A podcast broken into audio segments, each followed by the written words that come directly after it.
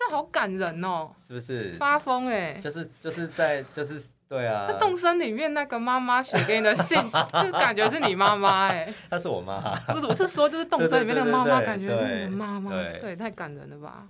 天哪，我瞧一下，嗯，所以等于如果说有人就是真的是看完才把书一打开，就会觉得就是感人。我刚刚就是想看一下，因为你看完内容有看完的，对啊，对啊，天哪，妈妈好，好感人哦。教务处报告，教务处报告，现在是周会时间，请豆点学校的全体师生到礼堂集合。学习没有据点，豆点学校上课喽！大家早安，欢迎来到豆点学校，我是教务主任廖静。学习没有据点，欢迎加入我们的行列。十年前有一本书横空出世，把出版一本书的所有秘方都写下来了，只等你去发现。这本书接下来几年影响启发了许多独立出版人。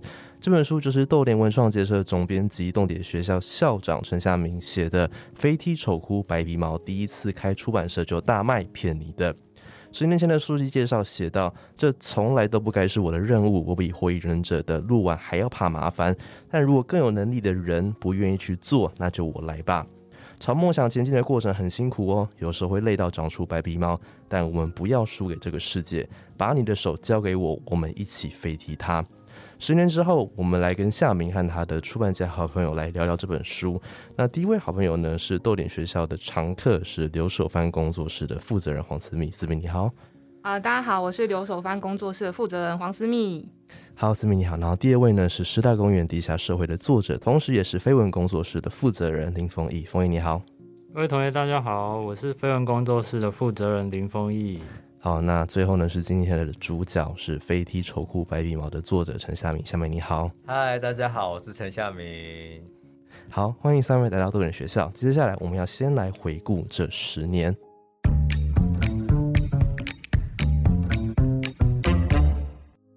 们先启动回忆机制，要先问下面两个问题。第一个是为什么会在豆点创立两年之后才出版《飞踢丑裤白鼻毛》？然后第二个问题是为什么会取一个这么长的书名呢？我想先问，哎，你们记得起我的书名吗？如果不看的话，飞丑毛，我都简称这个，会被飞踢不行。其实我一直念错，我都会念成丑哭飞踢白鼻毛。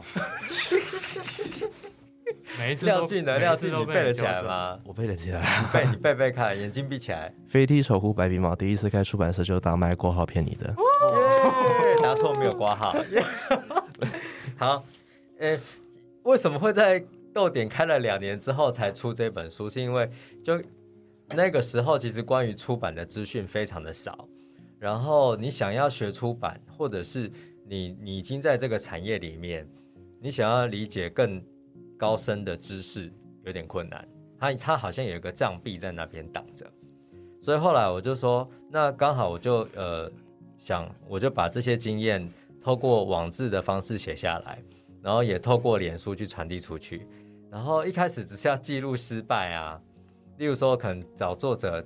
带作者出去打电动，然后被狂电那那种小事情，然后也会写一些就是可能纸张啊或者什么的一些学习啊，甚至是有一些自己找经销商的故事。哎，结果我还记得是第一，就是刚看了一篇出来，然后就被看到了，就被明日工作室的主编看到了，然后他就请我的朋友玩具刀，然后他在那边上班嘛，所以他在我同学呃朋友就在问我说。哎，那这样你要不要来我们这边出这一本书？哦，真的假的？我我一开始还以为是诈骗，有时候怎么可能写一篇文章就我就可以出书这样？后来就就就出了。所以说等于是说，呃，这本书它浓缩了在创业阶段最开始的那两年。可是因为在场我们有有三位就是创业人嘛，我真的觉得创业的前三年是最多故事的时候，因为后面的三年开始你就要消化自己的问题了。就是那种各式的心魔就会跑出来，所以我觉得在在创业的前期能够出版这样的书，我觉得蛮好的哈。然后为什么要叫书名要叫《飞踢丑哭白鼻毛》？第一次开出版社就大卖骗你的，我也不知道，我现在也不知道为什么。你已经离当年的夏明有十年的距离了。对，已经有十年的距离了。呃，哎，我真的哦，我我我想起来了，好像是因为一开始我想要只是只是要叫说，第一次开出版社就大卖，可是好像那个书名这样子取不行，就是好像说它本身是一个一个一个其他家出版社的一个系列，所以等于如果取的名字取的很接近那个样子，好像不太好。哦，所以我想，那我们就不要取那样的的概念嘛，好，就把这个概念变成是一个副标，好玩的东西。那前面主标就变成是，呃，用三个关键字来带。那我觉得飞梯、丑哭跟白鼻毛是很能够描述创业者的心路历程。一开始我们都怀抱梦想嘛，跟理想嘛，说哦。这我告诉你，就是世界上有太多烂书了，所以我要出好书，然后我来飞踢这个世界，这样那样，然后一踢就踢到铁板，踢到脚骨折，痛哭，飞踢骨折送急诊。对对对，应该是这样。然后白鼻毛，这真的就是开出版社一两，哎，开出版社没有多久，就发现我的鼻毛有有几根白的了，就表示其实我们很热血的过程，虽然说好像哭也就哭了嘛。可是其实我们的身体也急速的耗损，那这当然是一个很小的提醒，就是呃，梦想是有代价的，嗯，他可能有时候要用身体来换。思密跟冯宇同意吗？就是创业前三年这一趴。哦，我觉得我可能现在就是面临夏明说的创业三年之后的心魔，哎，因为我是。二零一五年，哎，二零一五年底加入独立出版联盟之后，才开始认真做出版。在此之前，我是做设计，然后很认真开始做出版这件事情。所以二零一六年，哦，那过超过三年嘞，我现在才开始面对心魔。哦，但我是对三年前才立案。对，是不是很觉得会很准的感觉？很准，很恐怖。因为就是在此之前，我们都是玩票性质的。那就是大家业余的时间，就是来做这个东西，然后所以二零一六年开始加入独立出版联盟，然后开始学会怎么做编辑。哎，我上次在聚会说我是加入联盟之后才开始真的会做编辑，大家都以为我在好小哎，我是说真的，大家都以为我酒醉，然后在那边啊好小啦。我是说真的，因为就是那时候才认识那么多编辑，然后可以跟大家就是有问题的时候就丢出来跟大家聊这样，所以我觉得。我我现在有开始感受到下面刚刚说的那个心魔，对啊，风翼嘞，风已经因为是一四那时候嘛，对，其实我跟私密的状况差不多。那他是做设计嘛，我是我跟我的搭档叶飞两个主要都是创作出身的，就是视觉方面的作品。那当时也是为了开出版社才开始学着做编辑的。那其实我们。一直以来都还是自认为自己是创作者。那刚刚夏明说前三年会比较有故事，应该说前三年的挫折会多到 骨折，会让你直接放弃吧？呃，飞文在创立的前三年有碰到什么样的挫折吗？哦，那可就多了，就是一开始连印刷都出问题，就是没有没有印刷厂要帮你印刷。OK，就是因为他们可能会担心。我们找一些印刷厂，他们可能会担心，就是你不会付款，嗯，所以他甚至会委婉的就把这个案子推掉。好，因为我们先回到就是呃，丰毅在专访的时候提到说，呃，在一四年的时候是只有《夏明》这本书可以教大家怎么样一个人去做独立出版，所以呃，飞本工作室在创立的时候，虽然是依照这本书当做是一个指南针去做的嘛。应该这样讲，就是我当初在，因为我跟我的搭档叶飞想要出版一一本小说，叫做《爱琉璃》，那是绯闻的第一本小说。那我们就要我们的思考讨论之后，就是我们想要让这本书可以在市面上是被看到的。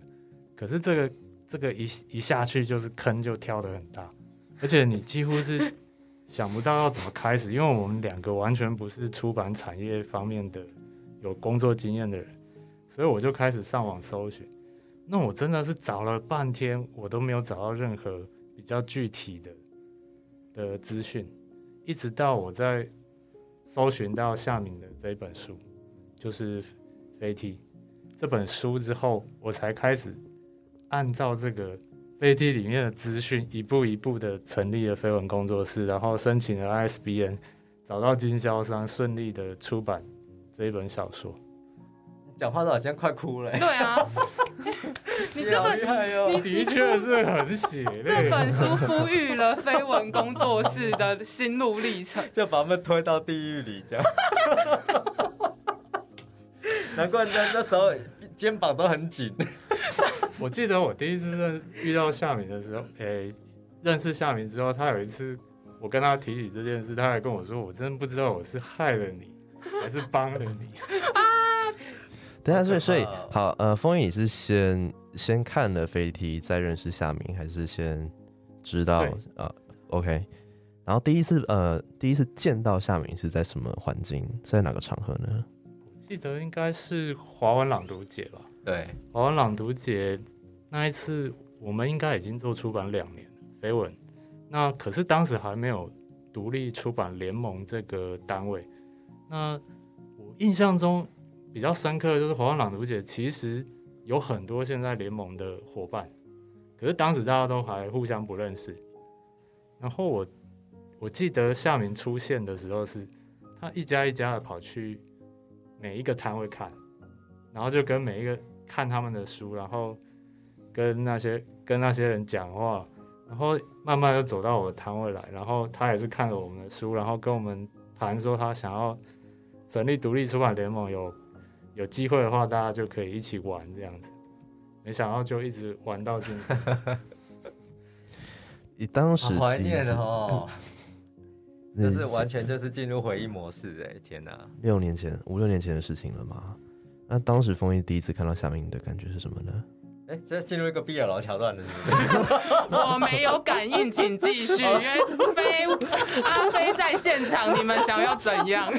其实我看夏明当时看他是有点像在看明星，是真的假的？因为我以前是我完全不认识他啊，就是他就是网络红人嘛，就是网红网红就是出版界的网红，那叫出版界的原子小金刚，出版界的原子 slogan，少年有一个 slogan 是看到哦是那样子陈。夏敏，然 后偷偷跑去跟旁边人说：“哎、陈夏敏。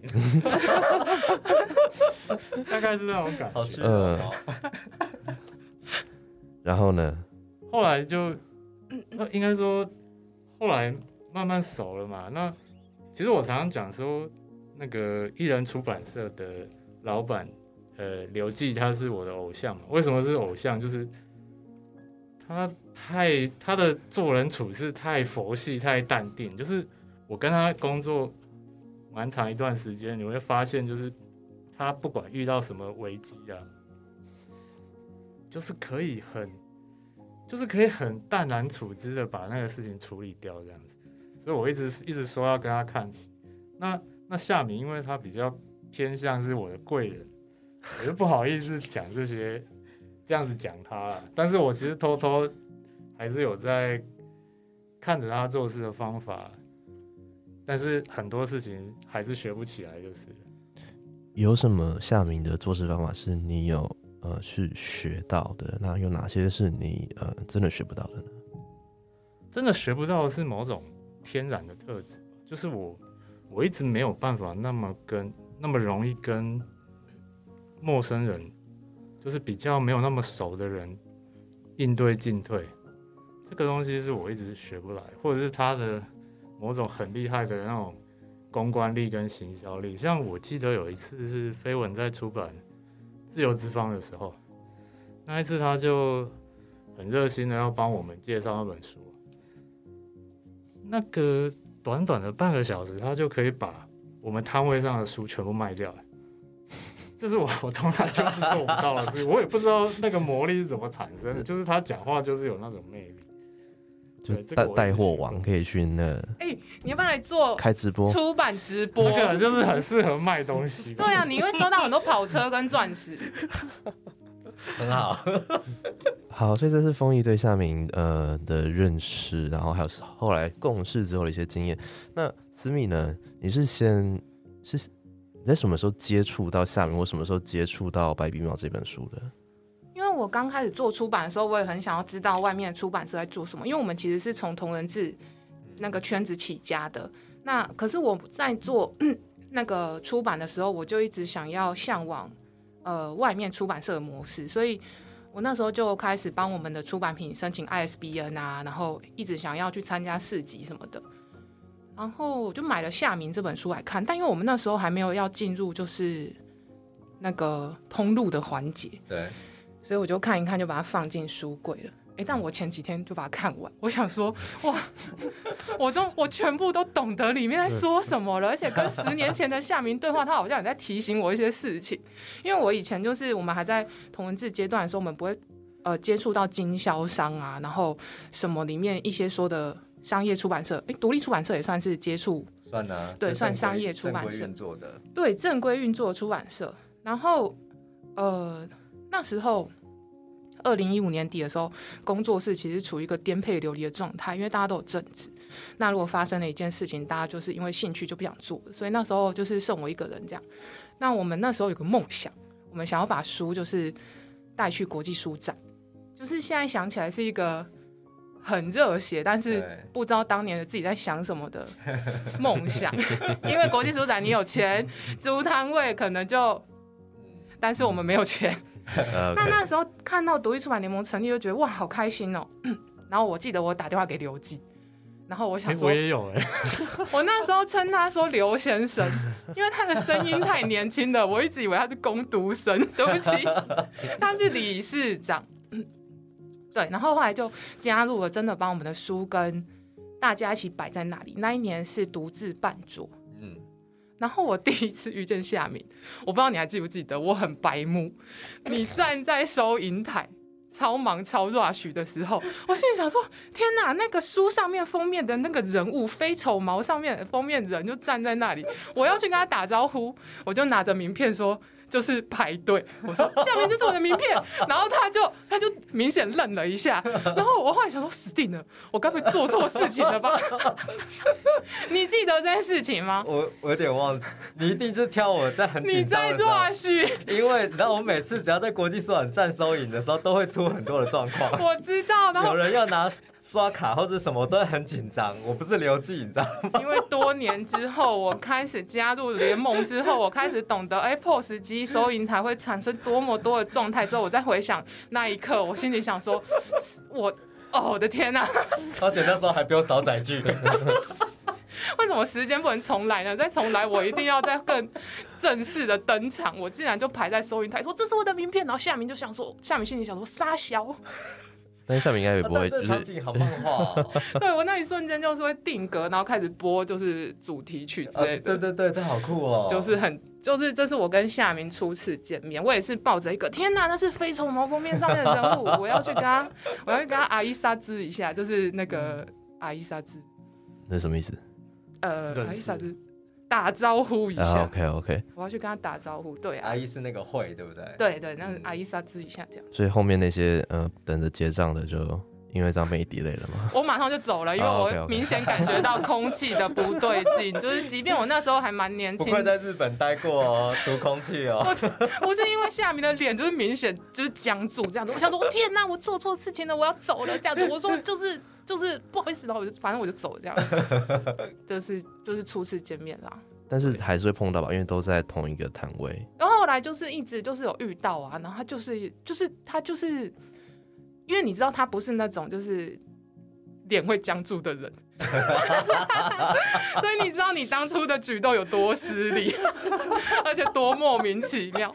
所以就是他之后就是哦，都是一直就是这样，是一个能量散发器。嗯，对，所以就是在回想当初你脸僵住的那一刻，我真的是觉得天啊，我好好想看看好好。笑哦。我知道你那时候就是穿着围裙，然后哦结果对接过名片的时候就想说，就愣了一下。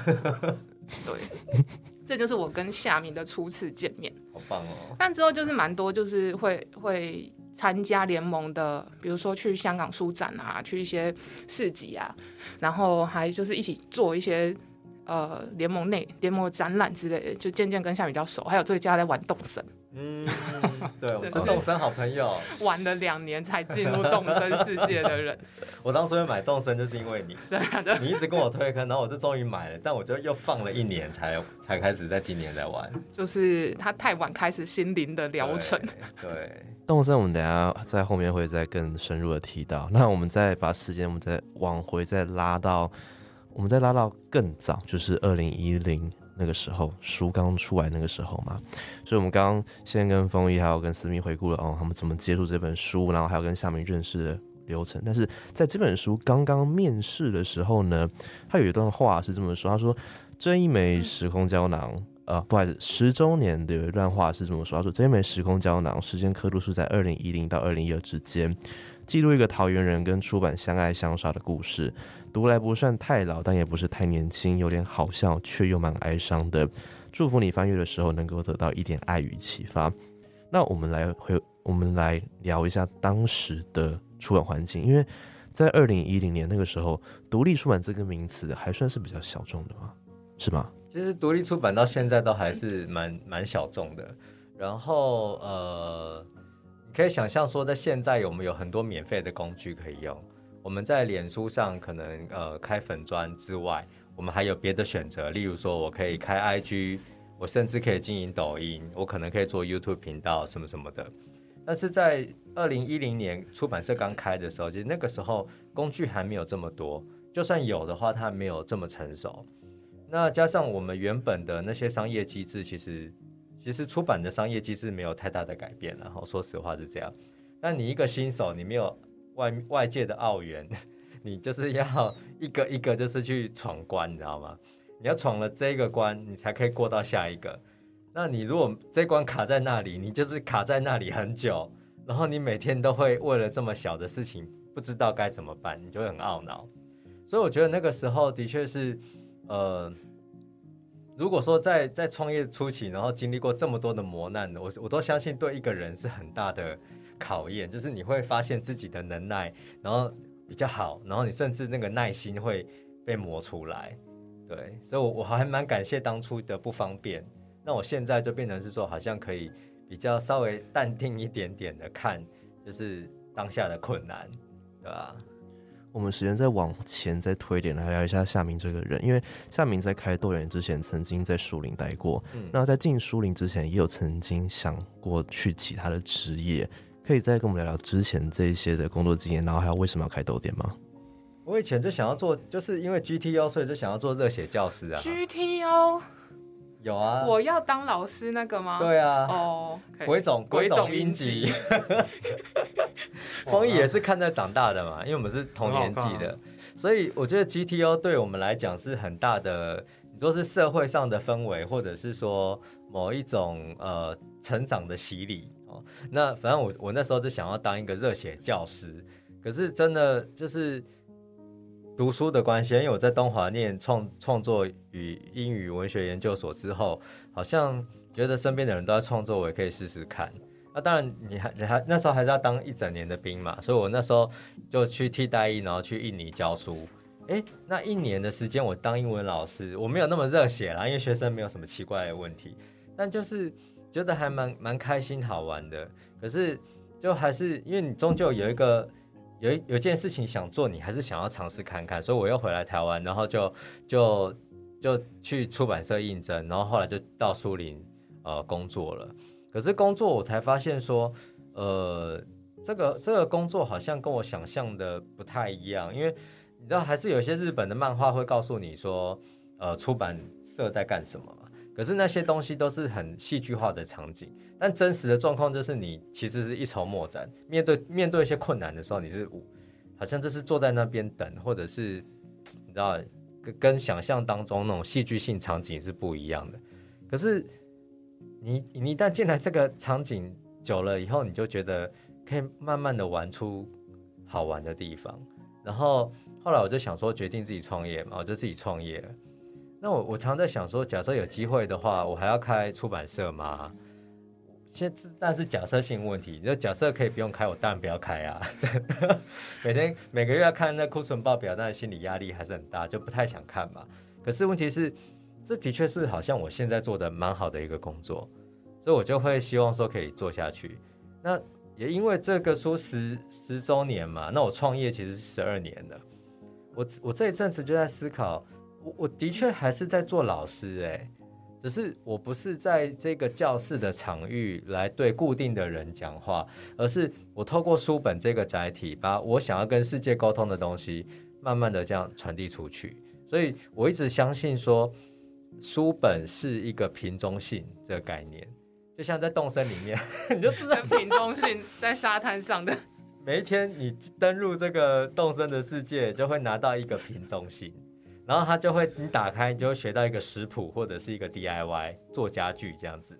那我也会希望说，我的这本书就是可能不，但不只是我的书啦，这豆点的书，或是与我相关的书，好，就是它可以是一个讯息，然后呃，慢慢的可以让我在这个世界上找到跟我价值观相近的。或者是愿意就是跟我靠近一点点的读者，对，所以我觉得现在其实我就觉得一直以来我的在做的事情，尽管说可能教育的场域跟呃出版是不太一样，但实际上骨子里的核心是一样的。像你刚提到说老师这件事情，那在场两位思密跟冯毅，某种程度上也算是你的学生嘛？那看到两位，要帮我祝寿是不是？看到看到两位这样子，呃，现在的成果，下面有没有什么想要跟两位说的呢？我觉得其实，呃，因为在某种程度上，我的确是前辈啦。好，虽然说我的入行的时间是可能就十十四年左右而已，但比起更资深的还算还差得远。可是终究还是会看到一些一些后辈嘛。我我觉得那种感受是很不一样的。例如说，可能我现在是很合作上面，其实我真的是跟私密跟风衣是很很紧密的哦。可能一般的观众听众可能不太理解。像豆点现在我们网站上面很多的视觉，我都是跟风衣合作，然后就是呃我们会讨论，然后甚至有一些呃内页排版什么都很倚重风衣的设计。然后跟私密的话，是我个人的粉砖，以及现在夏拉拉的的视觉，我都是请私密来帮我做。然后我也在联盟的话，就是呃很很以这种就是私密的一些策展。然后当然丰益也帮我们做很多策展，所以等于是说。呃，今天我我觉得看到两个后辈，就是，呃，要怎么讲啊？这样讲突然间进入一种什么点灯节目模式，你知道很奇怪。可是我觉得有前辈在前面很安心。哦，对，这个就是会希望说自己可以更可靠一点。应该是说，我很我很开心可以看到后辈都很厉害，就是大大家的能力都不一样。但我希望说可以变成那一个呃很可靠的人，然后也希望说可以变成那一个知道要怎么样和大家合作，然后把大家潜藏的那些能能量再释放出来，然后让我们在一起做一些更大的事情。所以我，我我对于我自己的这个角色，我是到这个年龄，我会越来越期待。所以有时候遇到一些比较年轻的人，或者是什么，都会希望说。透过不同的合作，但有时候我们会好像下意识的会有一种传递价值观那种感觉，而实际上会更希望说大家透过这样的合作，表面上是好像是可能是联盟给了大家机会，但实际上是我们所有的人就是互相的学习，对，所以我就觉得哦，这真的是太棒了。那你有从我身身上学习到什么吗？要进入一个夸奖有手班的没有啊，我怕他就是 没有没有，我跟你讲，就是。就我觉得哦，虽然说思密刚才讲说你是从呃同人志的世界再转进做出版，对，但其实那个东西是对我来说，我会觉得那是一个非常珍贵的资产，因为同人志的社群经营跟一般的出版社是截然不同的，所以其实你算是在联盟里面，或者是我我甚至我可以说，刘守藩可能是我所知道的出版社里面社群经营做的最好的。哦，不管是说从铺浪来讲，好，或者是说你们在活动上面的实体的规划，其实这些东西都是都是有目共睹。虽然说这个独自便利店开张第一天呢，我要再次的跟各位听众、各位读者朋友道歉。但你想想看，就是你的读者会因为你的作品充满了爱，爱到就是第一天一定要冲到现场来，然后买到那个书。那因为这么这么强烈的热情，这么多的人，然后就可以让便利店里面的那个大冰箱竟然可以移位，这个是强超强烈的一个一个一个爱。所以我会说，其实对我们来讲，那只是一个小的插曲，可是它背后可以解读的东西太多了。所以，我我一直觉得说，像像刘守藩的的社群经营就很强大。我也常常会跟你们，就是会观察你们的资讯，然后我会慢慢的偷用一些回来逗点。就是我我觉得其实出版就是这样子，就是呃前辈可能有前辈的某一些，你说是人脉吗？好，或者是一些资源吗？可是后辈有后辈的一些强项，是我们必须要一直去学习的。然后你才有办法说让自己可以更快乐的去享受这个工作的过程。好，谢谢前辈，我圆满了，我可以下播了。好好是好是是是，你这边先这样子，拜拜拜拜。谢谢大家。获得正能量。我们还有丰益哦，是你，我们还有丰益哦。那夏明对绯闻工作室呢？因为刚才提到说跟绯闻，不管是在很多视觉，甚至是啊独自便利店，嗯，这次豆点的柜也是很依赖呃对绯闻工作室嘛。有什么想要跟丰毅说的话吗？那其实飞闻工作室，呃，我们因为今天来上节目的是丰毅嘛，但其实有另一个关键人物是叶飞，哈、就是他们呃丰毅跟叶飞两个一起搭档做很多很多的设计，哈、视觉上面的或者是空间上面的，甚至是影像上的。那其实我觉得，呃，我说实话，就是今年的国际书展对我来讲是个重生，嗯，就是我一直是把这件事情当做是一个很重要的事情，因为于公于私。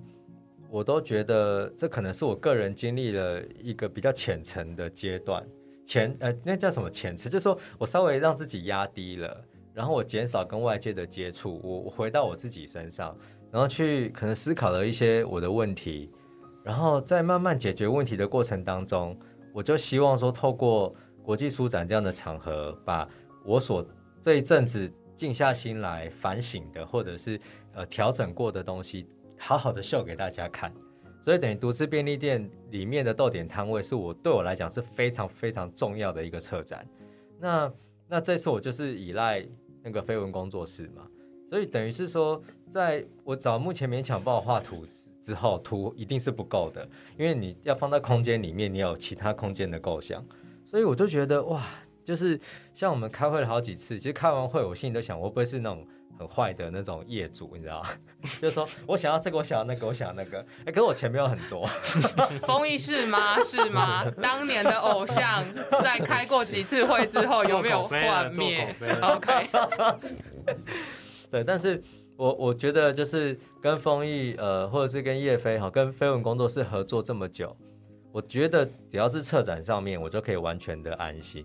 所以等于是说，好像呃，本来绯闻工作室是做出版的嘛，不料现在就变成是一个策展策展团队了。哦，但他们有说他们本身就是创作者，对不对？是啊而且你这次的摊位就是很很真的很便利店，然后还有那个炸薯条啊，对对，效果超好的。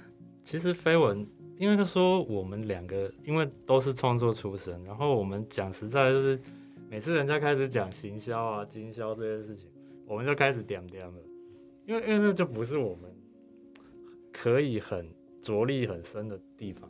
那像其实这几年我们也一直在在重新定位，呃，在找自己的定位，所以我们开始接了比较多的设计跟展览的工作。那出版的方面，出版方面我们可能就会慢慢回归到只出，可能就是有点像独立创作者，比如说陈昭渊啊这些嗯独立出版者、这样子的心态去做我们创作书，嗯就可能只做我们自己的书这样子。我觉得这个感觉蛮好的，因为呃，我我说实话也是，这十年间有一个蛮蛮特别的事情是，我感受到出版的这种能量，它已经不是说只能够被放在同同一种容器里面。呃，Zin 的发展也很好了，然后你就算不做 Zin，你要把你自己爱怎么卖，那就是你家的事。你有，因为你有很多的工具可以用嘛。你可能你自己网络上卖，然后开 Google 表格，你要用什么 Seven 卖货店，或是你用虾皮这些东西的方便，让你可以决定你要怎么去做你的产品，然后你也不用因为被通路绑架，所以你就是一定要印到多少的量。我今天做十本，做一百本，我高兴就好。所以我觉得其实像方毅讲的，真的就是呃，你喜欢做的事情跟他跟可以带给你获利的事情可能是不一样的，可是基本上我们可以找到一个平衡。嗯嗯，我觉得这个是大家可以现在要努力的目标。对好，我们刚花了一段时间回顾过去十年，然后还有呃谈了一下呃《白鼻毛》这本书怎么呃《白鼻毛》这本书的出版，然后还有他接触到的出版人。那我们等一下呢就要回到现在以及未来，所以呢，我想听到这边呢，假如说你有很多想法的话，或者是你在听到这节目之前就有看过《白鼻毛》的话。然后呢，你看到他十周年，不知道你有什么想法的话，我们都很欢迎你到豆点本集的 IG 图片下方留言，跟我们谈谈你对于呃，不管是《白描》这本书也好，或是豆点也好，这十年来、这十二年来的经验。我们先下个休息三十秒，然后豆点学校马上回来。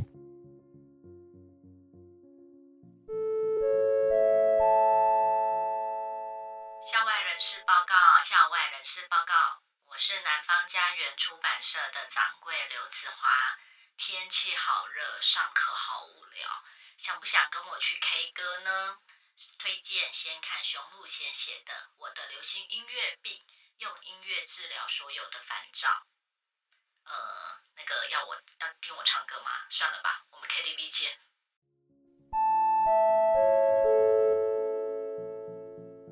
好，来，我们继续上课。今天的主题呢是飞踢丑姑白羽毛十周年。那夏明进出版界这么久了，我们刚提到大概十四年了，也经历了不少的风波。在原版十年前原版的字节上面，你写着桃园高中国立东华大学英美语文学系创作与英文文学研究所创作组毕业，曾旅居印尼，亦有溃学。一个干净明亮的地方，海明威短篇杰作选。现于桃园从事出版实验计划，豆点文创结社，依旧相信热血与友情，也还相信爱。所以第一个要问下面问题就是：你到现在你还相信热血？你还相信友情？你还相信爱吗？我在前几年就不太，我在前几年的时候的确不太相信了。就是我觉得，因为我刚才一开始有讲嘛，我觉得创业前三年，你其实一直在在闯关打怪。你忙着解决这些问题就已经来不及了，所以说那种，而且你在打怪的过程当中，它还会给你快感，因为你你有一点像是在创作，然后你就发现说，哇，我打赢这一关了，可以再来再来再来。可是有时候我们会忽略掉说，你你要打怪，其实你要养好一些体力。可是如果说你都体力都没有养好，你就继续打下一个，那你可能就会受伤。但我们自己不知道，因为快感会把我们包围住。那后面的阶段就变成是心魔就会跑出来了。如果说我今天做了这么多，我的书没有卖的比以前好，我可能会怨恨我自己，我也可能怨恨我的读者，我可能怨恨谁谁谁。可是这些东西都不太健康。然后有一阵子，我的确就开始在思考说，我我就不太相信热血啊，我就不太相信友谊这件事。毕竟有时候我们合作有时候会被插刀嘛。你敬仰一些人，你也会被他插刀嘛，对不对？太容易了。那那在这种状态下的确，我我有一阵子就对于说爱这个东西、友谊这个东西、热血这个东西，我是不信任的。可是我觉得过了，又再过了几年，可能好像自己的心魔也稍微收敛了，哈，有比较乖一点点的。再重新回头看，才会发现到说，你你走到现在，其实遇到的那么多难关。一个人是不可能撑得下去的，你终究都是靠着别人的小小的帮忙啊，可能是设计师乖乖交稿啊，就是或者是说，为什么看了我一眼？没有，因为我就要讲私密的事情啊。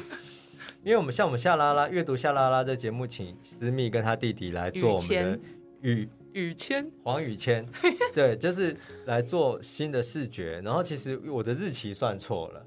哦，所以那时候就是那时候思密提出他的交稿时间的时候，其实我没有细看哦。然后然后我觉得 OK 没有问题，就发现不对，就是其实我的时间太太赶了，这样我会来不及。可是思密跟他弟弟雨谦就愿意，就是就是哎，还真的就是说不好意思，我我说不好意思，当然是有点压榨，因为其实日期等于是他要再多多那一些工作填出来，可是。当他就愿意这样做好来给我，那我就会觉得其实是很幸运的事情。友谊，对，这就是这是友谊嘛。那时候是要我我请风一帮我做 banner，但是然后有时候看哎收件的时间现在是凌晨三点半，我想说哇这也太夸张了吧，你都不用睡觉吗？那还是要假设你怎么会做到那么晚呢？那友要到谊，这下午这个位这个位阶很奇怪，就是我是业主，然后我跟你说，哎、你怎么会三点半还还不睡觉寄这个答案过来？可是就是爱嘛，就是你就会理解到说，他也可以，其实其实他也风也知道我的个性是我不会真的说生气，或者说怎么样，甚至有时候我都还有时候比较赶一点点，但他还是愿意来帮忙，所以你知道这些小小的帮忙，它就是就是这么简单，可是它就让你的生活，让你的工作可以圆满啊。所以我现在就是很相信友谊这件事，也因为相信友谊，我就相信了爱。这个风位阶很重要，这个位阶真的很重要。